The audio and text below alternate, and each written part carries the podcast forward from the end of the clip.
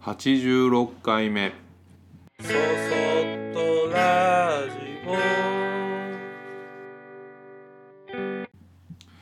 皆さんこんにちは。こんばんは。そそっとラジオ木又俊吾です。えー、もう86回もやってるんですね。毎週1回ずつやってるからそろそろ2年ぐらいたまあまだあれだけどね1年半か経ってますね。今日はあのなんかこう自分自身をなんつうんかな。まあまあ一番わかりやすく言うと自己啓発的なこと。です。えーね、自分を自己自己啓まあ自己啓発ってのは何だろうと思うとうんとこう今も自分をより良くしていくみたいなことなのかなっていうなんて言うんだろうねなんかまあ何者でもない自分が何者かになるみたいな感じだったりもする気もするし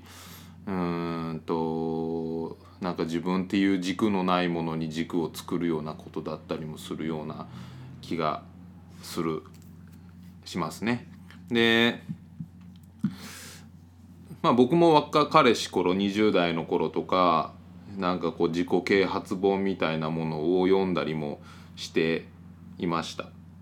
まあそんなに真剣には読んでないんだけど、まあ、うん、まあ、あの、読ん読んで、うーんと思いながら、で、そこにはなんか具体的な提案がされてて、例えばこう、朝起きたら、えー朝日を浴びましょうとか、えーえー挨拶は気持ちよく大きな声でしましょうみたいな、なんかこうすごく簡易的でできて当たり前のような内容ばっかりが書いてあってでまあそらこれできたらいいよなと思いつつなんかね当たり前にできるけどなかなかそれをじゃあ継続させようと思うとできないしでできなくなる。できないとああそんなことすら自分は続けられないんだみたいな感じでなんかこうできない自分を責め始めたりとかなんかそういうことをがそういう本を読んだりすると感じたり思ったりするのでうんなんかもうもういいやみたいな気分にはなってあの読まなくはなりました。でまあそのねさっきも言ったけど自己啓発って何なんなん？みたいな僕個人的にはなんかちょっとアメリカンな 西洋的な感じがすごくするんだけど、まあ、自己啓発って何なんだろうっていうことを思ってでもしかして僕がこの「そそっとラジオ」で言ってることもあ自己啓発なのか？とかって思うとなんか嫌だなと思ったり。で、まあ、僕個人僕個人としてはこれは自己啓発のための、えーテキストですとか、えー内容ですっていうことは一切なくて、まあ、全く違いますよって言える自信はあるんだけど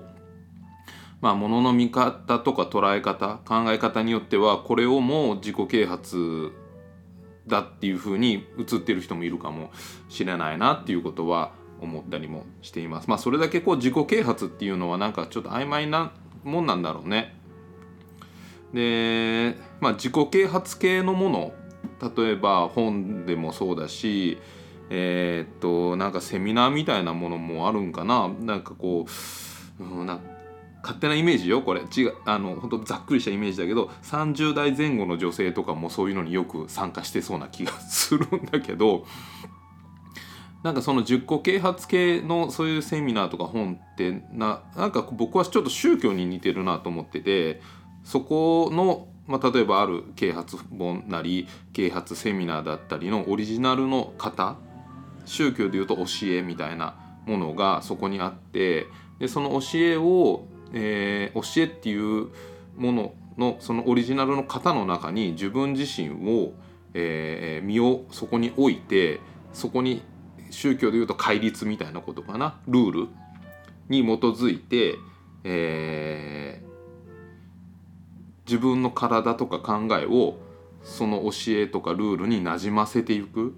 理解して考えて得ていくっていうよりかはちょっと無理やりな感じで自分がそこに飛び込んででそこの中でそこにある状況に馴染んでいくっていうことかなっていうふうに思ってて。でそれのまあうんと根本的なものは何なのかっていうと教えを乞い続ける。えー、っとこう、まあ、宗教の経典だったりとか、えーキリスト教だと、えー聖書とかそういうことかで、まあ、セミナーだったら多分セミナー本みたいなものもあるんかななんかそういうものをになんかこう答えとか救いを求めていくっていうことで考えるとちょっとこう教育システムにも似てるなっていうふうにも思ったりしてます。でその多くは答えありきだったり真理っていうものを掴んでる人がいてその人に、え聞いていくことで自分の知らない答えをもらえるそれは与えてもらえるっていう感じだろうね。でそそのことで自分じゃない誰かが考え出したものの行き先に向かって自分を進めていく。でその道から外れてしまうと脱落者ってていう感じの烙印を押されてしまったかのような錯覚にもなる。まあ、これは例えば受験とかもそうなんかもね。あのいい高校いい大学に行こうっていう感じになってそれを一生懸命勉強して受からないとなんか脱落者の烙印をされるしなんかもうついていけないと思ってやめちゃってもああいつは逃げ出したみたいなことを言われたりするような感じまあまあ僕はそういうことがすごく苦手だったので あの そういう道には全く入ってないんだけど。でまあそういう規制や制限うんとあと宗教でいうと戒律みたいなものがある方がやりやすい人もやっぱたくさんいると思うしそれによって救われる人もいるのも確かだと思うからそれ自体が悪いとは思ってないんだけどただやっぱ脱落者とかうまくできなかった人をうんとかそうやってこうちょっと、えー自己嫌悪に陥ったりすることであったりとか、えー物事の考え方とか答えを自分以外の誰かに求め続けなければならないっていうことに対して僕はうんどうなんだろうっていうような気持ちがあったりします。まあ、ちょっと話は変わってみんな誰しもが人生の中で無駄なことってしてますよね。まあまあ無駄もちょっとこう積み重なると趣味って言われたりもするし、えーなんか今日もたまたまテレビでやってたのはえーっと予備校のパンフレットを集め続けてる男性がいて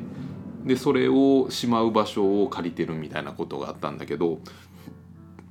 でそれは何が楽しいかっていうと予備校の、え講師の人が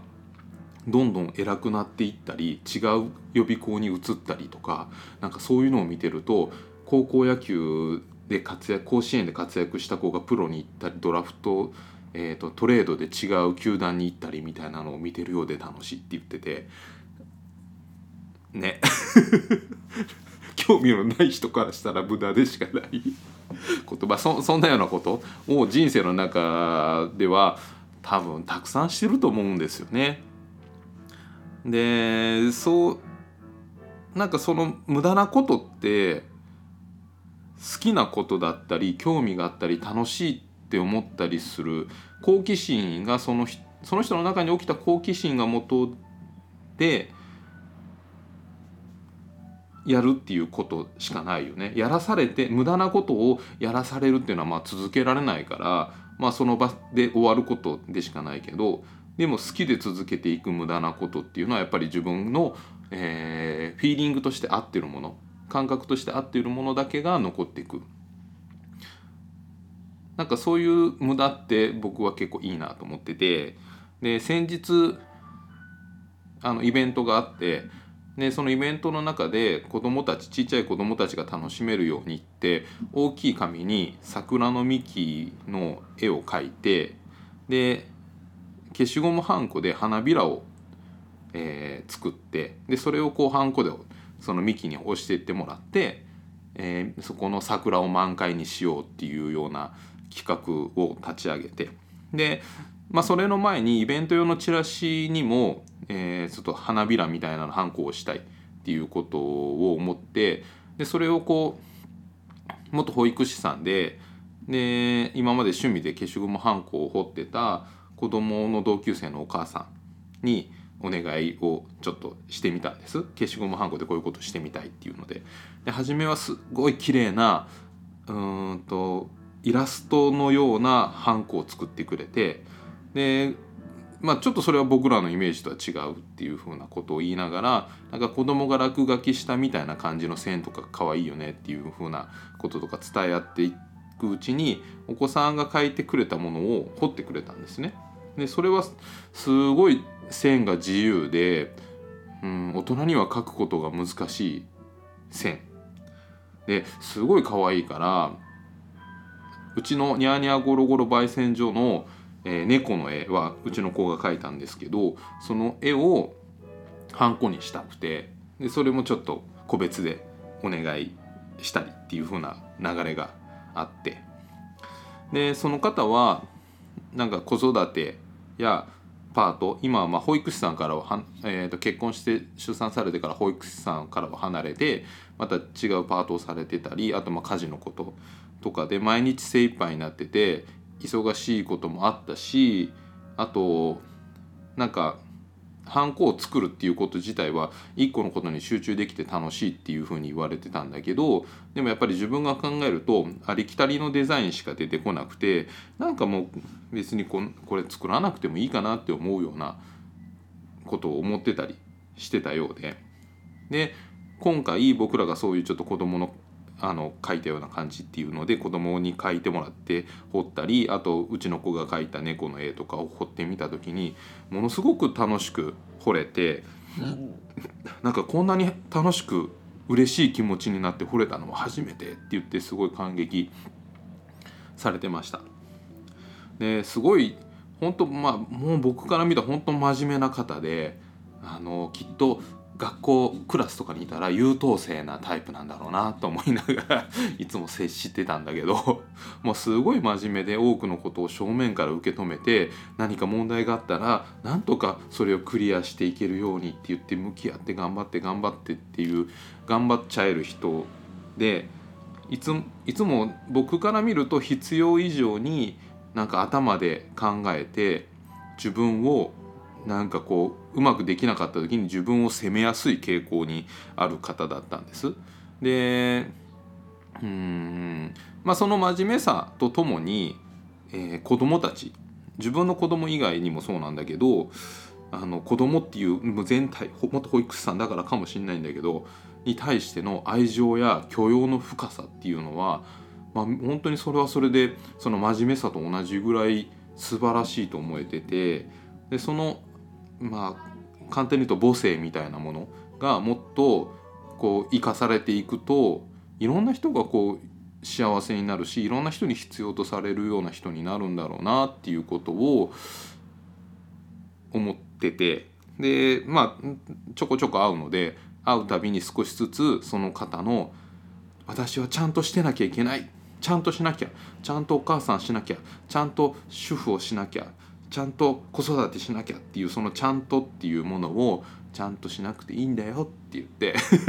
適当でも大丈夫子供は勝手に育つよご飯がなければ旦那が買ってくればいいんだからとかっていろいろ言いながら そのちゃんとをあの解きほぐすような話を振っていたりしました。でそんなこんながちょっといろんなこうまあ紆余曲折がそれまでにもあったんだけどあのこれまでのそのハンコ作りっていうものだったり保育士さんっていう経験だったりっていうことも踏まえたり、まあ、あと今回そういったハンコ作りっていうものを、あのやってみてでいろんな点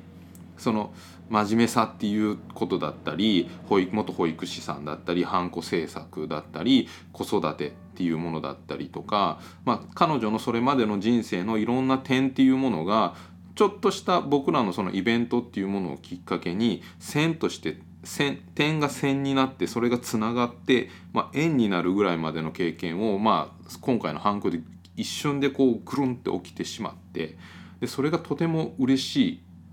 楽しいっていう気持ちにつながったんだと思うんです。で実はそれらはまああの偶然の産物で彼女が保育士さんであることだったりハンコを作るっていうことだったり真面目であるっていうこととか子育てをしてるとかっていうこととかそこに対してのいろんなこう問題とかっていうことは全てが偶然の産物で必然ではないんだけど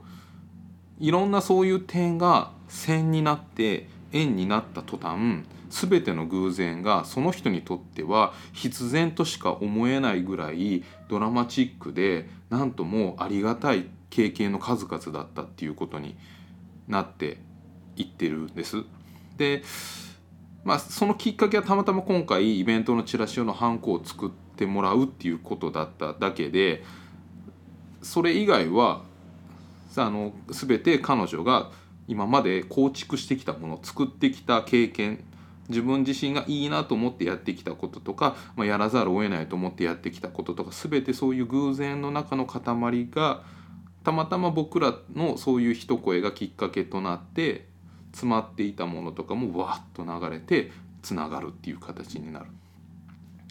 でそれは過去の自分の経験から結局はその出来事は起きてるしで今の自分のしていることがきっと先の未来の自分を作ることになるんだと思うんです。いろいろ無駄だとか、えー、っと意味がないとかなんかいろんなこう、うん、他人から見て言われることであったりとか、まあ、自分やってる自分もなんかこれ意味ねえなと思いながらもなんかやっちゃうんだよねとかっていうこととかも10年後には宝物のような存在になっていることだってたくさんあるからあんまりその無駄だとか意味がないとかそういうことを考えずに肩肘張らず好奇心に身を任せてああ楽しいっていうことを積み重ねられると10年後20年後の自分はにとって宝の宝庫になってるんじゃないかなっていうふうに思います。えー、そそっとラジオでは皆様からのご意見ご感想をメールにてお待ちしております。メールアドレスは soso.good の G ポイントの P 数字の 53.net そそ .gp53.net こちらまでお待ちしております。それではまた次回。